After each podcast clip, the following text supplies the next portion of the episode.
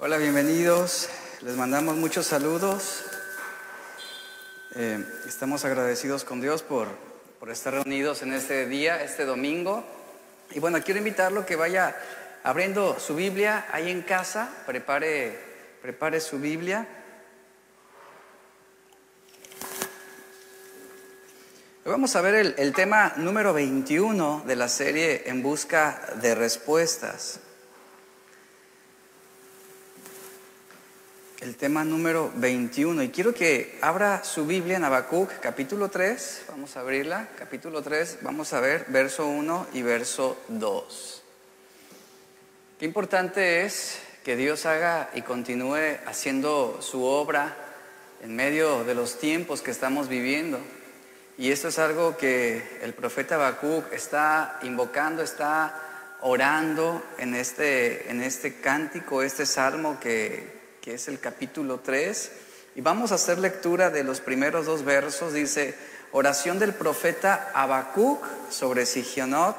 Y luego el verso 2, sígame por favor y ponga atención. Dice, oh Jehová, he oído tu palabra y temí. Oh Jehová, aviva tu obra en medio de los tiempos. En medio de los tiempos, hazla conocer en la ira, acuérdate de la misericordia.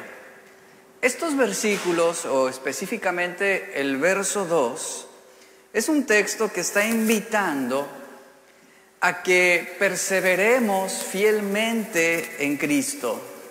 Nos está animando a que nos mantengamos firmes en la confianza que nosotros tenemos en Dios. Es decir, que la obra que Él está haciendo lo que Él está permitiendo,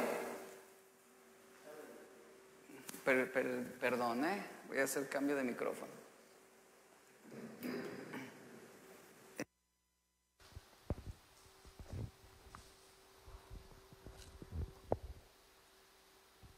Sí, ok. Bueno, continuamos. Eh, le decía que es importante que nos mantengamos firmes y que perseveremos en la obra que el Señor está haciendo, confiando en lo que Él está manifestando para este tiempo. Como le mencioné esto, este versículo 2 invita a perseverar creyendo firmemente en lo que Dios hará.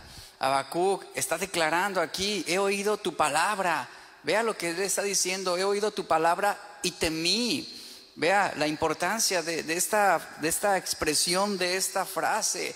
Recuerde que la notación de este salmo es con música triunfal y Habacuc está diciendo, he escuchado tu palabra, me ha sido revelada tu palabra y puedo confiar en lo que tú estás haciendo en estos tiempos. Ese es el, el énfasis que está marcando este, estas palabras. Y Habacuc había oído la palabra de Dios. Él recibió revelación acerca del inminente castigo o disciplina de los judíos y también de la destrucción, en este caso, de los babilonios.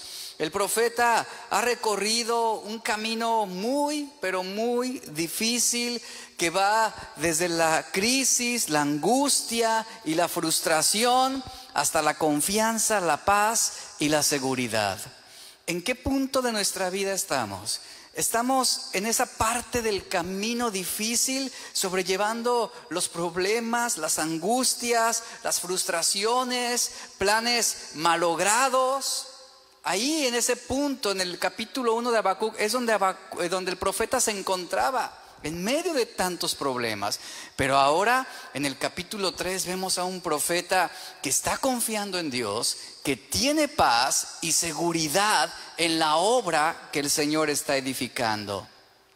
Ahora déjeme mencionarle algo. El hombre está sufriendo las consecuencias del pecado.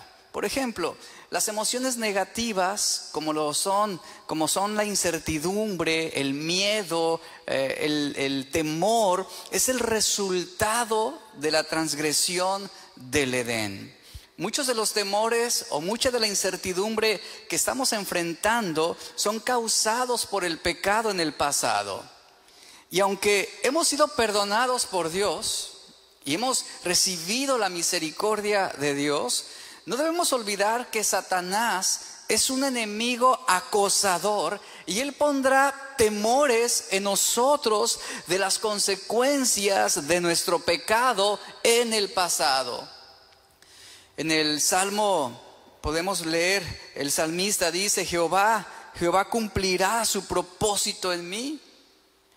El salmista declara, tu misericordia, oh Jehová, es para siempre. Y luego dice el salmista, no desampares la obra de tus manos. Este versículo, este salmo en la versión traducción viviente se lee de esta manera, el Señor llevará a cabo los planes que tiene para mi vida, pues tu fiel amor, oh Señor, permanece para siempre. Y escuche lo que el salmista dice, no me abandones, porque tú me creaste. Esta es una declaración que debemos hacer de la verdad de Dios. Y en los tiempos que estamos viviendo debemos tener la certeza de lo que Dios está haciendo.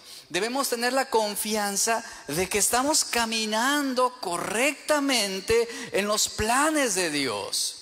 Dios quiere edificar una obra en nuestras vidas. Él está trabajando nuestras vidas como lo dijo al como se lo dijo al profeta anteriormente, Habacuc. Yo estoy trabajando con mi pueblo. Yo estoy obrando con ellos y yo voy a hacer una obra la cual te será muy difícil de creer. Iglesia, debemos tener esta misma confianza en Dios en medio de los tiempos que estemos viviendo, en medio de la situación que tú estás enfrentando, sea cual sea, sea cual sea, Dios llevará a cabo los planes que tiene para tu vida. Él los va a llevar a cabo. ¿Por qué razón? Como lo dice el salmista, porque Dios es fiel y su amor permanece para siempre. Y aquí es donde podemos hacer esta declaración que el salmista hace. No desampares la obra que has comenzado en mi vida, Señor. No desampares la obra de tus manos en mi corazón. No me abandones. Y debemos tener esa certeza que el Señor no nos abandona, no nos abandona, Él no nos ha dejado, Él está con nosotros en cada paso del camino, Él va con nosotros en cada situación, en cada, en cada golpe de la vida, Él está ahí para fortalecernos. Ahora el creyente va a perseverar creyendo firmemente en Dios a la larga, dice la Biblia, obtendrá la recompensa por su fe, por su confianza. Pero para conseguirla tenemos que recorrer un difícil camino que va desde la crisis, la angustia y la frustración, que va a la confianza, a la paz y a la seguridad. Y como se lo dije, Habacuc ya está en esta etapa de confianza, de paz, de seguridad en lo que Dios está haciendo. Dios tiene planes para mi vida. ¿Cuántos, ¿Cuántos saben que Dios tiene planes para tu vida? Él tiene planes para tu vida, Él tiene planes para la vida de tus hijos, Él tiene planes para tu matrimonio, tiene planes para tu negocio, tiene planes aún para la, carrera universitaria que estudiaste. Él tiene planes para tu vida. ¿Por qué razón?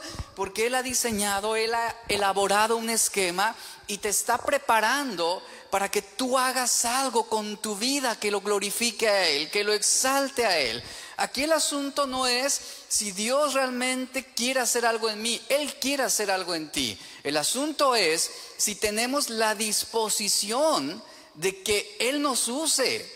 Si estamos siendo moldeables, si estamos siendo dóciles para que Él trabaje en nuestros corazones.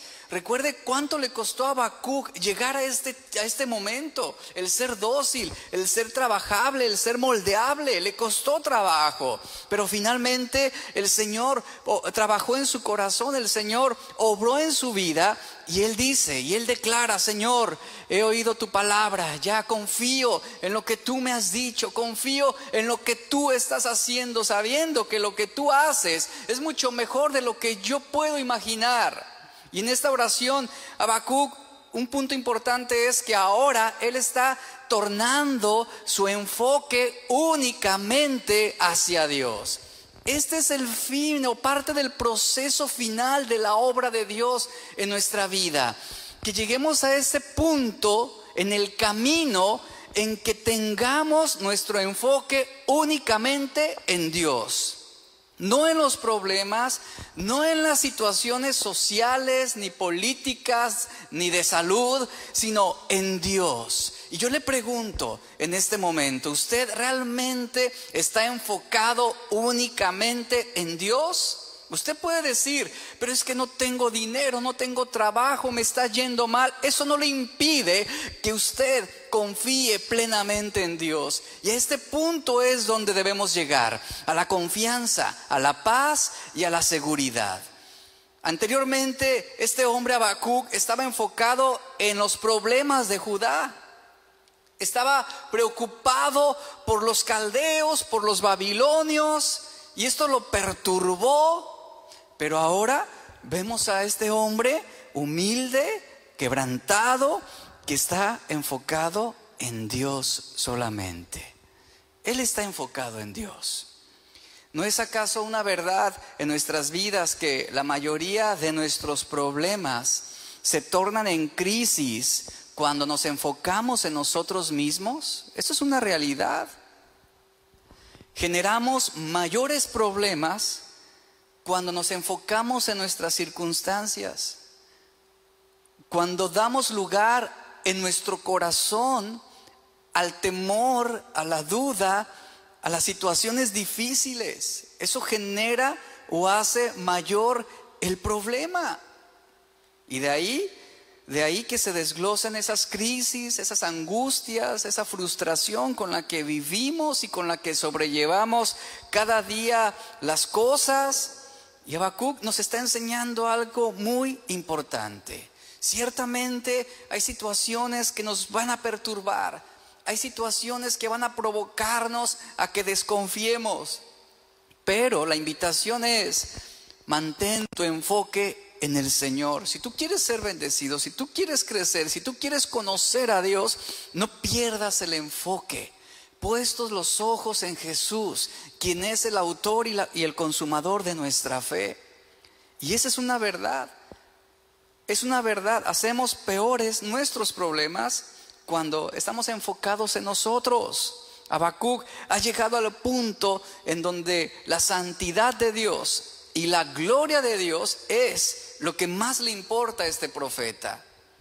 A ese punto debemos llegar en nuestras vidas. Usted puede decir, eh, ¿cómo puedo saber si yo estoy agradando a Dios? ¿Cómo puedo saber si estoy viviendo conforme a la voluntad de Dios? Aquí está el punto. ¿Has llegado a ese punto en tu vida donde la santidad de Dios y la gloria de Dios es todo lo que te importa? Esto es lo que está mostrándonos el profeta Habacuc. Aquí es donde debemos llegar a este punto obviamente debemos ser pacientes en el cumplimiento del propósito de Dios. Porque cuando somos impacientes, seremos infieles, traicionaremos nuestra fe. Si un, por ejemplo, hablando de, de, una persona, si un paciente tiene una mala opinión del médico que lo está tratando, y este paciente cree que el médico lo único que está haciendo es envenenarlo con, los medicamentos que le está dando, obviamente este paciente no va a tomar ninguna de sus recetas, no va a tomar ninguna de sus recomendaciones ni de los medicamentos. Y así sucede muchas veces en la vida cristiana. Tenemos prejuicios contra Dios, desconfiamos de lo que Él está permitiendo. Y no podemos, lamentablemente, esos prejuicios se levantan y lejos de que nos afirmen en algo bueno, vienen a lastimarnos, vienen a alimentar nuestras dudas, nuestra incredulidad y nuestro resentimiento, haciendo que la herida se infecte y que ésta no sane. Y con el tiempo terminará siendo uno de tantos de esos hombres que un día estaban en la iglesia, que un día degustaron los dones celestiales y después están amargados, están resentidos, están inconformes, están quejándose de Dios. Habacuc aprendió a ser paciente. ¿Y saben? Y esto lo hizo a él fiel. La paciencia está vinculada a la fidelidad. Y repito, si tú eres impaciente, tú terminarás siendo infiel a Dios.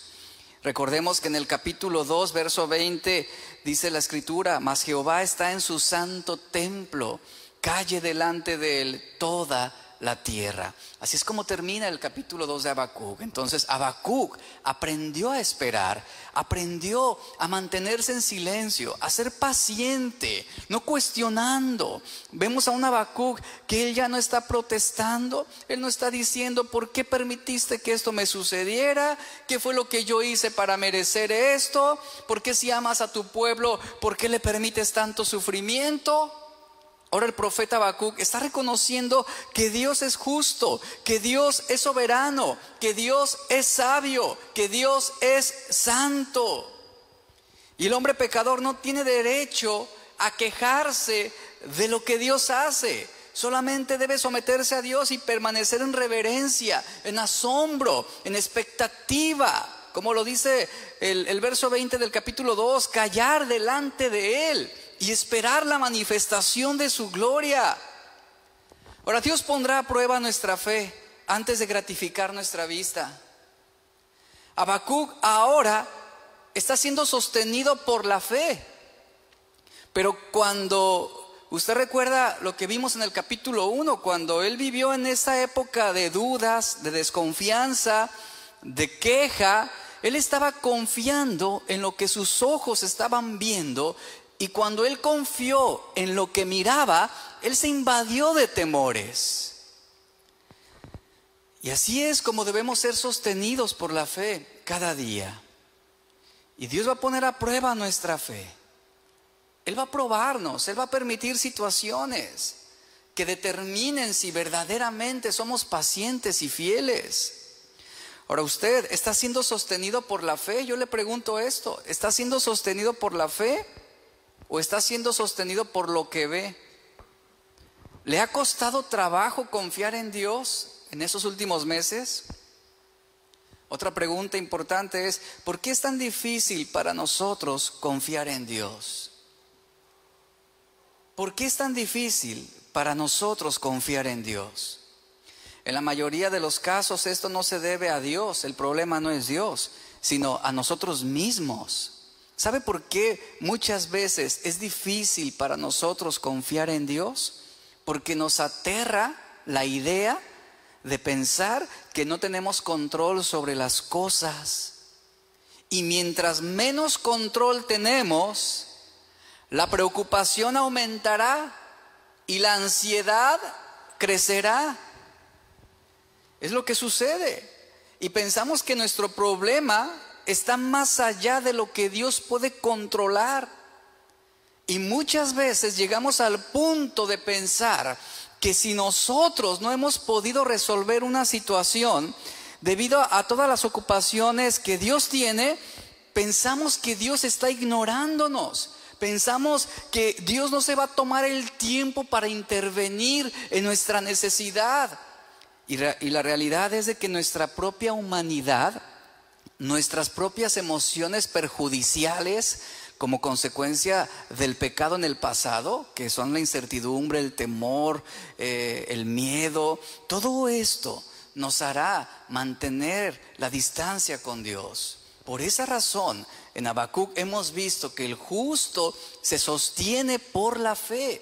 El justo persevera por la fe, no por vista, no por lo que sus ojos le están revelando, sino por lo que el Espíritu Santo está tratando en su corazón. Ahora la Biblia nos dice que Dios se ha revelado a sí mismo, Él ha revelado su plan, Él ha revelado su propósito, ha revelado sus caminos, nos ha revelado al Hijo, nos ha revelado sus promesas. Y Habacuc fue receptor de todo esto. Ahora en este capítulo Él está humillado ante la presencia de Dios. De manera que ya no está manteniéndose eh, indiferente a las decisiones de Dios. Ya no es un hombre que está peleando con Dios. Simplemente él está asombrado ante la grandeza de Dios. Es lo que nos muestra el capítulo 3. Ahora él está admirando lo que Dios está haciendo. Está contemplando el poder de Dios y ante esto él está adorando a Dios. Sus quejas han cesado, ya no hay más, ya no hay más acusaciones, hay solamente reverencia, hay respeto, hay asombro por quién es Dios. Y justo ahí es donde Dios nos quiere llevar, es donde Dios quiere que nosotros estemos. Seas mujer, seas hombre, seas un joven, seas un matrimonio, seas una familia, es ahí donde Dios quiere llevarte, donde podamos conocerle más, donde podamos confiar más en Él. Por eso los justos vivirán por su fe. Hemos visto cómo Dios es. Él se ha revelado a través de su palabra. Él se ha revelado a través de la escritura. El Espíritu Santo nos guía a la verdad y podemos adorarle a Él.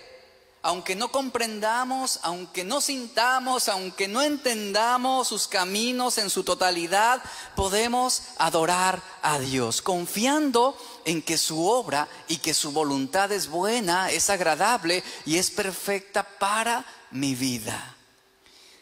Luego leemos, voy a desglosar este versículo en el versículo 2, la segunda parte dice, oh Jehová, aviva tu obra en medio de los tiempos, dice, en medio de los tiempos, ¿qué dice? Hazla conocer. Yo quiero que usted note el énfasis de la oración de Habacuc en este versículo. Así es como debemos orar en los días malos. Así es como debemos mantener la perspectiva en los momentos difíciles de nuestra vida.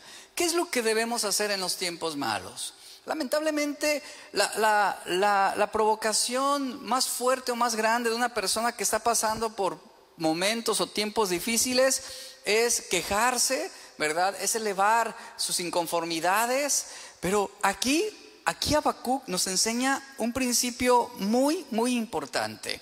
Él nos enseña cómo debemos orar en los tiempos malos. ¿Cómo? Suplicando por la manifestación de Dios. Así es como debemos orar. Esta es una oración bien encausada.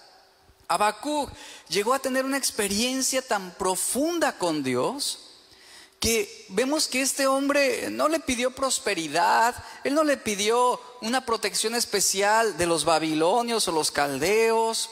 Habacuc no le pidió a Dios que cambiara su metodología, no. Lo único, si usted nota ahí el verso 2, lo único que Habacuc está deseando es ver que la obra de Dios se establezca. ¿Cuántos tienen este deseo realmente? Este es el deseo que debemos tener durante este tiempo difícil durante este tiempo de tantos vaivienes, de estira y aflojes, ¿verdad? esos tiempos que son difíciles de poder comprender y que hasta el día de hoy no podemos ver un final determinado. No sabemos, vivimos con esa incertidumbre de qué es lo que va a suceder. Entonces, debemos en estos tiempos, indistintamente de los problemas que tú estés teniendo, cada uno de nosotros tenemos diferentes pruebas. Cada uno de nosotros vamos a atravesar y vamos a enfrentar diversas situaciones. Entonces, sea cual sea el carácter de tu problema, la oración correcta es esta, desear que la obra de Dios se establezca en medio de los tiempos malos. Esto es lo que debemos anhelar. Habacuc, él, no oró y él no dijo, aviva mi obra, Señor. ¿Se da cuenta? Él no dijo, aviva mis planes, aviva mis proyectos. Señor, satisface mis deseos y que se haga mi voluntad. No, Habacuc no oró de esta manera. No dijo, aviva mi obra, aviva la obra de mis manos, Señor. No, él tenía su mente y su corazón en la obra de Dios. Y eso es bien importante, porque nos está diciendo que Él dejó de ocuparse en sí mismo. Y Él está diciendo, Señor, aviva tu obra, que tu obra se extienda más allá de lo que mis ojos ven. Que tu obra se extienda, se establezca más allá de mi vida. Y él estaba orando, Señor, danos tu bendición. No permitas que tus propósitos, que son mejores que los míos, se queden sin cumplir. Es lo que este hombre está clamando, está suplicando a Dios. En la versión traducción viviente, si leemos este mismo versículo, esta parte del verso 2, esta versión se lee así. Dice, en este momento de profunda necesidad, ayúdanos otra vez como lo hiciste en el pasado. Vea, qué, qué importante. Qué importante es aplicar esta palabra, esta verdad a lo que estamos viviendo el día de hoy. En este momento podemos decirle al Señor, en este momento de profunda necesidad, ayúdanos otra vez como lo hiciste en el pasado. ¿Usted puede orar esto con su familia? ¿Usted puede orar esto con sus hijos ahí en su casa? Puede decir, Señor, aquí estamos. Y en este tiempo de necesidad, en este tiempo de problemas, confiamos en que tú vas a ayudarnos, como lo hiciste en el pasado. Esa es la confianza en nuestro Dios. Dios, en nuestro tiempo, manifiéstate, es lo que debemos estar diciendo. En medio de donde vivimos, aquí y ahora, en medio de las circunstancias, así de problemáticas y confusas como están ahora, en medio de lo terrible que las cosas parecen hasta el día de hoy, podemos decir, Señor, haz tu obra en este tiempo. Aviva, oh Señor, tu obra en medio de los años, en medio de los años, en medio de los tiempos difíciles, haz conocer tu obra. Y en la ira dice, acuérdate de tener misericordia por nosotros. Aquí es donde debemos orar. Hazlo hoy, Señor. Ese es el anhelo, ese es el deseo. Hacia esto debe llevarnos nuestra pasión por Dios. Hazlo en nuestros días. Hazlo en medio del tiempo que estamos enfrentando. Si usted nota aquí claramente, Habacuc desea una, una sola cosa. Una sola cosa. ¿Cuál? Ver la manifestación del poder y la grandeza de Dios. ¿Se da cuenta? Es lo que Habacuc quiere ver. Los enfermos, los enfermos pueden orar así, ayúdanos nuevamente, como lo has hecho en el pasado. Los abatidos pueden decir, muéstranos tu gloria en estos tiempos. Los oprimidos dirán, deseamos ver tu poder los heridos y los afligidos oren diciendo, Señor, deseamos ver una manifestación de lo que tú puedes hacer. Aviva tu obra, Señor. Aviva tu obra en este tiempo tan difícil. No la obra de mis manos, sino tu obra. Haz lo que solamente tú puedes hacer. Y aquí es donde ponemos esa confianza en el Dios que es omnipotente, en el Dios que es omnisciente, el Dios que es omnipresente. Ahora déjeme decirle algo importante. La palabra que leemos aquí, aviva, esta palabra tiene una connotación de perseverar, de mantener la fe, de revivir la esperanza y restaurar a una posición. Y también implica purificar los corazones. Así que lo que Habacuc en realidad está diciendo es, Señor, nosotros somos la obra de tus manos y te suplicamos que aumentes nuestra fe, que revivas nuestro deseo por la santidad y que nos restaures a una posición de obediencia y que purifiques nuestros corazones de toda maldad. Haznos el pueblo que deseas que seamos. Esa debe ser nuestra, nuestro clamor. Esta debe ser nuestra alabanza en este tiempo. Hazme lo que tú quieres que yo sea. Haz la obra que tú quieres hacer en mi vida. Heme aquí, Señor. Heme aquí. Aviva tu obra. Señor, aviva tu iglesia. Aviva a nuestra familia. Aviva el amor en nuestro matrimonio que seamos uno en ti y tú en nosotros. Es la súplica del profeta Habacuc. Entonces, este es un clamor, si usted lo, lo puede percibir, un clamor de confianza. Un clamor de confianza. Él está diciendo, Señor, tú lo puedes hacer otra vez. y confiamos en ti. Tú tienes el poder. Tú estás en tu santo templo. Tú estás por encima de los gobiernos del mundo. Nosotros no nos postramos ante el hombre. Nosotros no vamos a rendir nuestros corazones ante los ídolos, sino ante el único y verdadero Dios. Queremos ver tu gloria en nuestros días. Queremos ver tu gloria en nuestros días. Y Habacuc tuvo una experiencia enriquecedora con Dios que lo afirmó profundamente. Yo le pregunto lo siguiente, ¿cuándo fue la última vez o la eh, cuándo fue la última vez que usted tuvo una experiencia enriquecedora con el Señor? Y no me refiero a que usted se haya tambaleado, se haya caído en el suelo y se esté convulsionando y diga, ay, la presencia de Dios. No, hablo una experiencia real con Dios a través de la oración, a través de la lectura de la verdad del Señor, a través de la dirección del Espíritu Santo. Ahora, yo déjeme decirle, el cristiano debería tener continuas experiencias con Dios. Porque Él es nuestro Dios, Él está vivo, Él no es un Dios de muertos. Él está escuchando nuestras súplicas. Y esto, esto implica a todos, desde el más anciano hasta los más jóvenes, pueden tener experiencias enriquecedoras con Dios. Pero a veces, ¿saben? Es algo que no anhelamos. A veces es algo que no deseamos.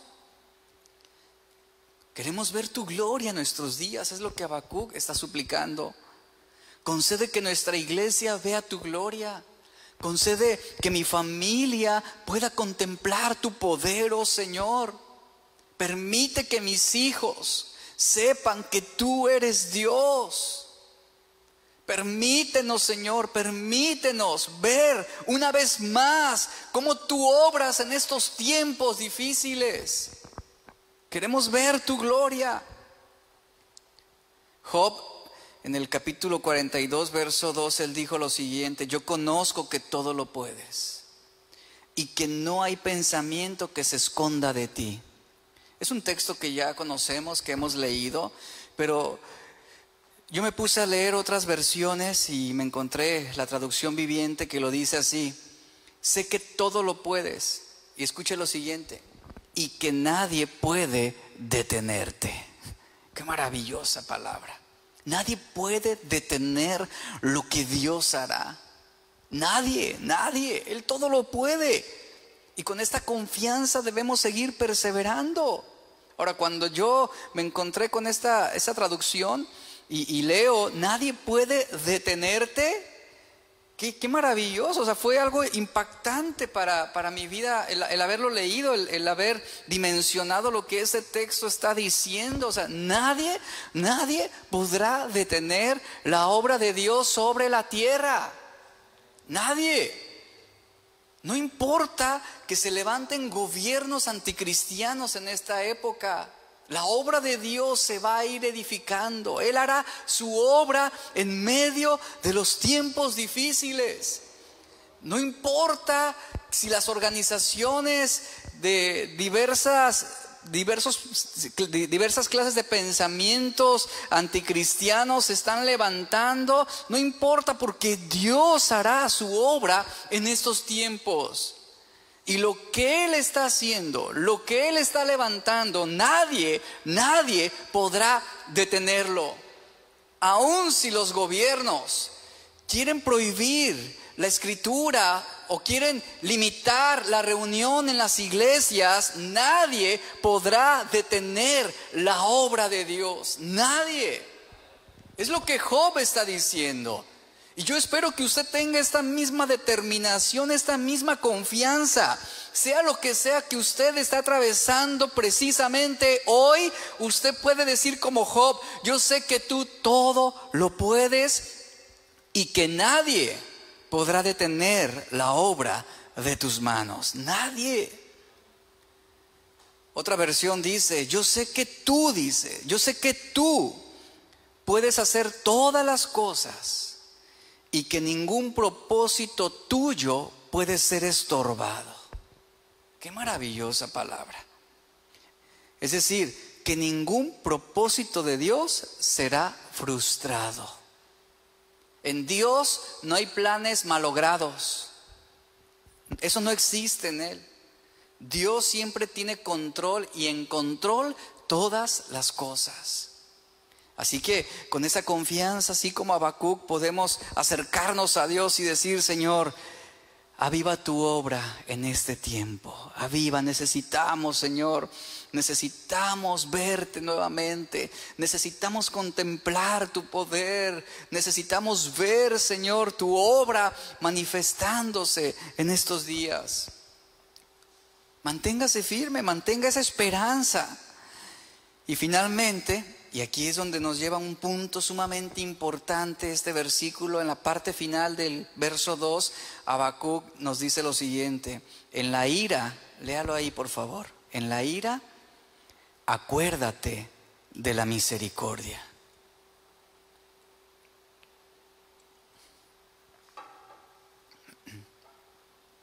En la ira, acuérdate de la misericordia. ¿Por qué, ¿por Habacuc ora esto? Él sabía perfectamente que ellos no merecían el favor de Dios. Ellos sabían, Habacuc sabía que Judá no merecía un avivamiento, que no merecía una intervención de Dios, sino que el pueblo debía pagar ahora sí que el castigo por sus propios pecados. Así que en este punto, en este verso 2, Habacuc está orando por misericordia. La idea es, es la siguiente, él está diciendo, Jehová, Señor, sé que nosotros merecemos tu ira, sé que nosotros merecemos tu castigo, pero en medio de la ira, en medio del castigo, en medio de la disciplina que tú impondrás sobre tu pueblo Judá a través de los caldeos, dice Habacuc, acuérdate de nosotros ten misericordia.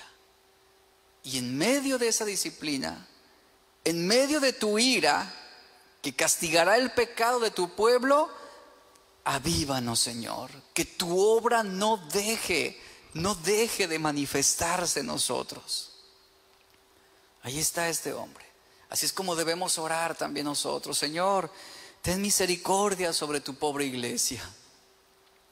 Ten misericordia sobre mí, ten misericordia porque hemos sido rebeldes, porque hemos persistido en amar lo malo, porque hemos persistido en satisfacer nuestros deseos. Señor, ten misericordia, aviva tu obra en medio de estos tiempos. Aviva tu obra. Tenemos pocas fuerzas. Queremos guardar tu palabra, sí, tenemos el deseo de hacer tu voluntad, pero somos débiles. Ten misericordia, Señor, de nosotros y avívanos.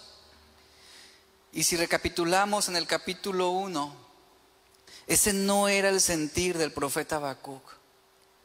Si usted recuerda, en el capítulo 1 Habacuc estaba demandando la justicia de Dios. Ahora, este profeta se da cuenta que de haber obtenido lo que él estaba demandando, que era la justicia de Dios sobre el pecado, entonces todos los hombres, y especialmente Judá, debía ser liquidado, aniquilado. Así que ahora dice, Señor, merecemos tu ira, ciertamente, por nuestros pecados merecemos tu juicio. Pero Señor, tú que eres fiel, tú que eres bueno, tú que eres bondadoso, tú que eres amoroso, ¿pudieras tener misericordia de nosotros? Así es como está orando este hombre. Así es como él está suplicando. Ahora déjeme decirle algo, estoy terminando, ya estoy en la parte final. Hay un límite para la misericordia de Dios. Y déjeme hablarle sobre esto. Hay un límite, repito, para la misericordia de Dios, porque Él no puede contradecir sus otros atributos como lo son la santidad, la rectitud y la justicia. El pecado debe ser castigado para que Dios pueda seguir siendo justo. Sin justicia, la misericordia y el perdón no tendrían sentido alguno. Y este dilema fue la razón por la que Jesús vino al mundo para morir por nuestros pecados. Es decir, para satisfacer la justicia de Dios, llevando la pena por nuestros pecados y a la misma vez mostrar misericordia por quienes se acercan a Él confiadamente. Y nuevamente vemos al profeta Habacuc aquí anticipando a Cristo, anticipando la cruz. Y ahora nosotros vemos cómo, cómo Habacuc nos está llevando a un punto importante, nos está llevando a mirar hacia el Calvario. Y sabemos que Dios puede tener misericordia de nosotros. ¿Por qué lo sabemos? ¿Por qué tenemos la certeza? Porque Jesús tomó sobre sí mismo toda la ira que el Dios Santo tenía en contra del pecado del mundo. Cuando Habacuc está diciendo en la ira, acuérdate de la misericordia, ahí estaba el Hijo de Dios en la ira de Dios, siendo castigado, siendo sacrificado para que los hombres pudieran obtener la misericordia divina. Así que podemos decir que Dios, por amor a Jesús y por lo que Él ha hecho en el Calvario, podemos decir claramente que Él ha mostrado su misericordia en el día de la ira. Acuérdate, Señor, de tener misericordia de nosotros. Y lo que está haciendo Habacuc en esta parte final del versículo 2 es llevarnos al pie de la cruz de Cristo. Es lo que está haciendo. Esa es la revelación que está manifestándose ahí.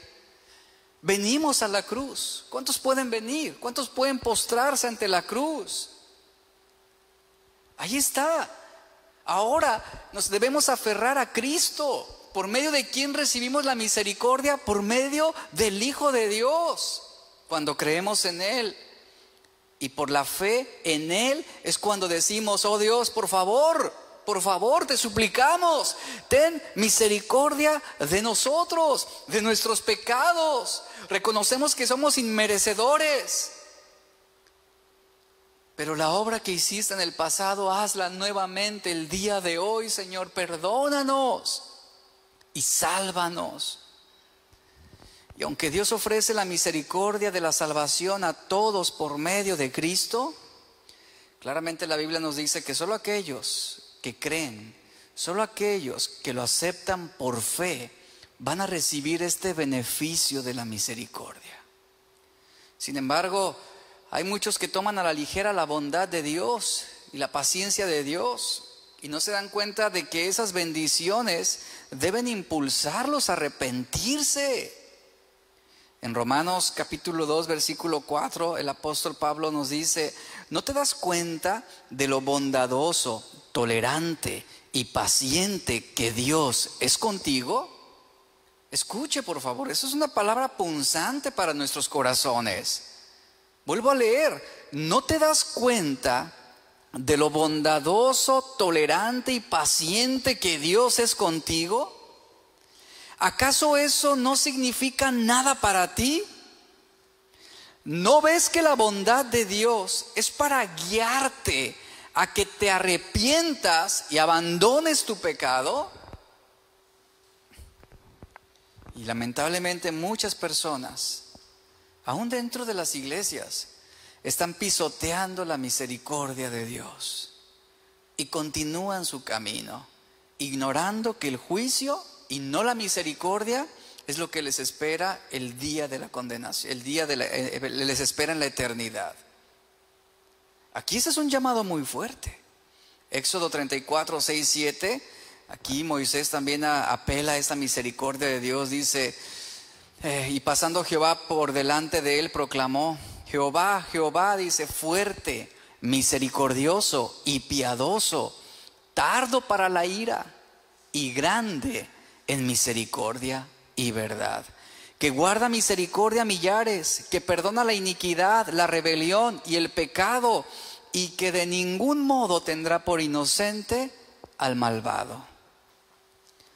Note la importancia de esto. Lucas 1.50 nos dice, su misericordia es de generación en generación a los que le temen. Efesios 2, 4 al 5, Dios que es rico en misericordia, por su gran amor con que nos amó, aun estando nosotros muertos en pecados, nos dio vida juntamente con Cristo. Por gracia, dice, por gracia somos salvos. En la ira, Señor, en la ira, acuérdate de tu misericordia. Y sobre esto quiero dejarle esta historia, esta ilustración que perfectamente habla acerca de lo que es la misericordia. Una madre solicitó a Napoleón el perdón de su hijo una ocasión. Este emperador le dijo a esa madre que era el segundo delito que cometía el hombre y que la justicia, la justicia exigía su ejecución. Esta madre dice, es que no estoy pidiendo justicia, no pido justicia, pido misericordia. Pero señora, dijo el emperador, no merece misericordia alguna. La mujer prosigue y le dice, Su excelencia, si mi hijo mereciera, entonces no sería misericordia. Y misericordia es todo lo que yo le estoy pidiendo. Y ante esto, el emperador quedó asombrado y dijo, muy bien, muy bien, yo voy a tener misericordia por su hijo. Y fue así como esta madre salvó la vida de su hijo. Esto es lo que Dios hace con nosotros. ¿La merecemos? De ninguna manera. Como Habacuc mismo lo dice, en la ira, en la ira lo que merecíamos era la ejecución, la aniquilación, el castigo. Por eso le está suplicando y diciendo, Señor, en la ira muéstranos tu misericordia. Ciertamente somos inmerecedores, ciertamente no hay mérito alguno, pero tú eres un Dios misericordioso, tú eres rico en misericordia.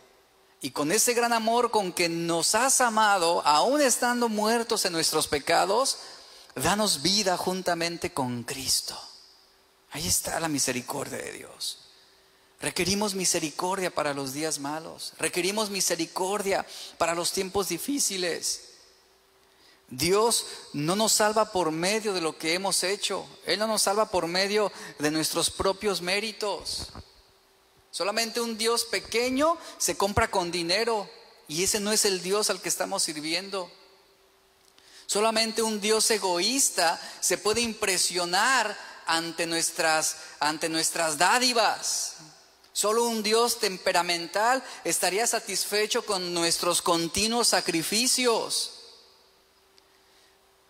Y solamente un Dios sin misericordia, escuche esto por favor, solamente un Dios sin misericordia, vendería la salvación al mejor postor.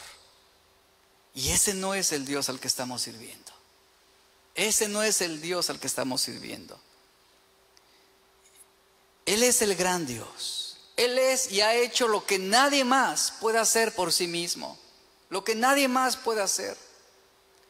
Y todos aquellos que experimentan la presencia de Dios, son aquellos que se han acercado a Él en bancarrota espiritual. Son aquellos que han presentado un corazón humillado, un corazón quebrantado. Hombres, mujeres, jóvenes que están conscientes de su necesidad espiritual y de, su verdadera crisis. Son aquellos que se acercan a Dios con los bolsillos vacíos. Aquellos que no tienen opciones, no tienen propuestas aquellos que merecen, merecen el castigo, la condenación, aquellos que han dejado de pedir y exigir justicia y que ahora se acercan a Dios suplicando misericordia. ¿Qué debemos orar en esos tiempos? Allí en su casa, lo invito a que cierre un momento sus ojos, por favor, y oremos juntos. Estoy terminando ya. ¿Cómo nos acercamos a Dios? ¿Cómo debemos acercarnos a Dios? Oremos para que Dios obre en nuestros días. Oremos para que Dios traiga avivamiento a nuestras casas, a nuestras familias, a nuestra iglesia. ¿Por qué estamos orando? ¿Usted por qué está orando? ¿Usted como padre de familia por qué está orando? Usted como madre de familia, ¿por qué está en qué está ocupando su tiempo de oración? ¿Qué es lo que nos está preocupando? ¿Qué es lo que nos está dominando? ¿Qué es lo que realmente nos importa el día de hoy?